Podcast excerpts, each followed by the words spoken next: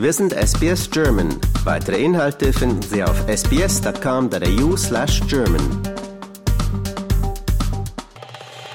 In Sydney führt ein Wanderweg an der Küste vorbei an The Gap, eine steile Klippe, vor der von der Seeseite aus ein Leuchtturm bereits von weitem warnt.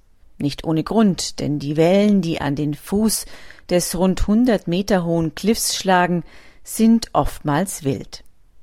Vor über 150 Jahren sank im Meer vor dieser Klippe einst die Dunbar, ein Segelschiff, das bei stürmischem Wetter und schlechter Sicht mit 63 Passagieren und 59 Matrosen auf einen Felsen vor The Gap auflief. Am nächsten Morgen fanden Anwohner ein Bild des Grauens vor sich.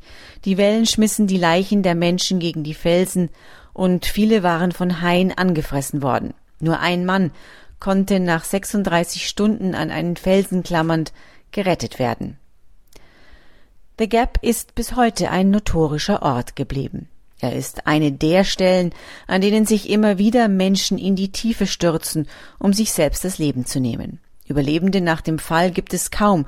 Nur eine Frau hatte 1923 das unfassbare Glück. Als sie damals beschloss, ihrem Leben ein Ende zu setzen, schlug eine unerwartete Welle über die Felsen. Nellie Bishop überlebte den Fall und zwei italienische Fischer zogen sie aus dem Wasser. Jahre später wurden ebenfalls zahlreiche Menschen vor dem sicheren Tod bewahrt, allerdings nicht, weil sie Glück hatten wie Nellie, sondern weil die verlorenen Seelen, während sie auf der Klippe standen und überlegten, ob sie springen sollten, von einer sanften Stimme unterbrochen wurden. Warum kommst du nicht vorbei und trinkst eine Tasse Tee? fragte diese Stimme. Sie gehörte zu Don Ritchie, ein Australier, der 50 Jahre lang gegenüber von The Gap im Sydney-Stadtteil Watsons Bay lebte. Ihm gelang es, in diesen Jahrzehnten über 160 Menschenleben zu retten.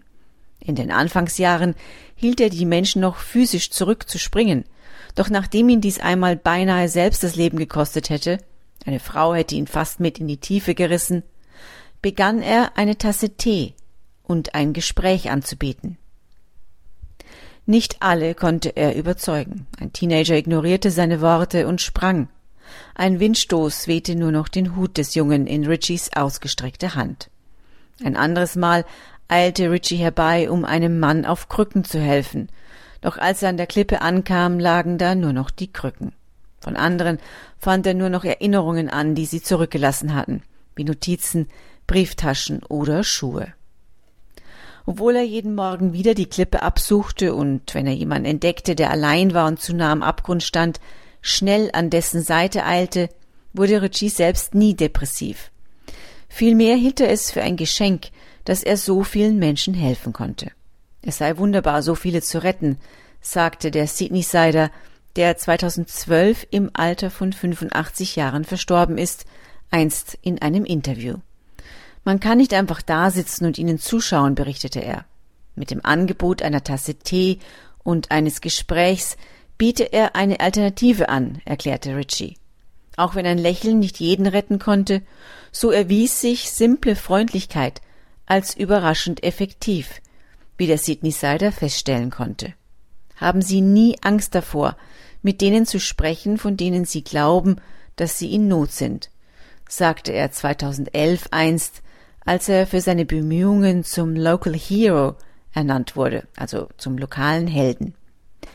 Denken Sie immer an die Kraft eines einfachen Lächelns, einer helfenden Hand, eines offenen Ohrs und eines freundlichen Wortes so seine Worte. Fünf Jahre zuvor hatte ihm die Regierung für sein Engagement bereits die sogenannte Medal of the Order of Australia verliehen. Diese Auszeichnung soll der Sydney Sider, so heißt es in älteren Medienberichten, an seine Wohnzimmerwand gehängt haben, genau über das Gemälde einiger Sonnenstrahlen. Dies hatte jemand in seinen Briefkasten gesteckt und dazu geschrieben, Richie sei ein Engel, der unter uns wandelt. Ich habe ihn vor 40 Jahren kennengelernt, berichtete der geistliche Tony Doherty nach Richies Tod 2012 beim Radiosender ABC Sydney. Es sei in Watsons Bay gegen ein Uhr morgens gewesen.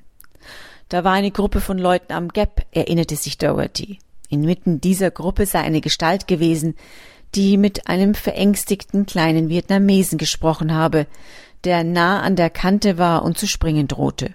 Ich beobachtete, wie diese Gestalt ihn dazu brachte, vom Rand der Klippe weg und in Sicherheit zu gehen. Die Gestalt, bei der es sich, wie sich später herausstellte, um Don Ritchie handelte, habe diese wunderbar sanfte, ansprechende Stimme gehabt, meinte Doherty.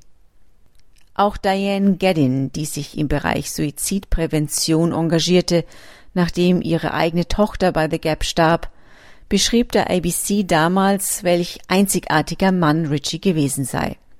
Er sei eine Inspiration nicht nur für uns in Australien, sondern für die ganze Welt, weil es Mut, Tapferkeit und Hartnäckigkeit erfordert, am Rand der Klippe zu stehen und jemanden zu ermutigen, nicht den letzten Schritt zu tun, sagte sie damals. Ein wirklich besonderer Mann und es lohnt sich immer wieder, an ihn zu erinnern, wie ich finde. Das war für SBS Radio Barbara Barkhausen. Lust auf weitere Interviews und Geschichten? Uns gibt's auf allen großen Podcast-Plattformen wie Apple, Google und Spotify.